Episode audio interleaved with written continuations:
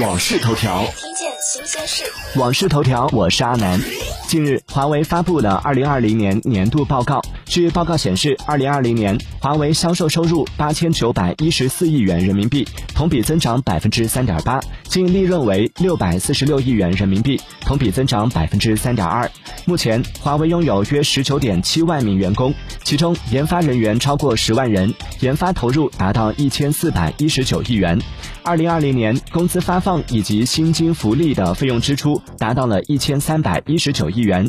以此计算，华为员工的人均年薪约为七十点六万元，平均月薪约为五点八八万元，相较于去年略有增长。同为打工人的我，啥也不说了，搬砖去了。订阅关注网讯头条，听见更多新鲜事。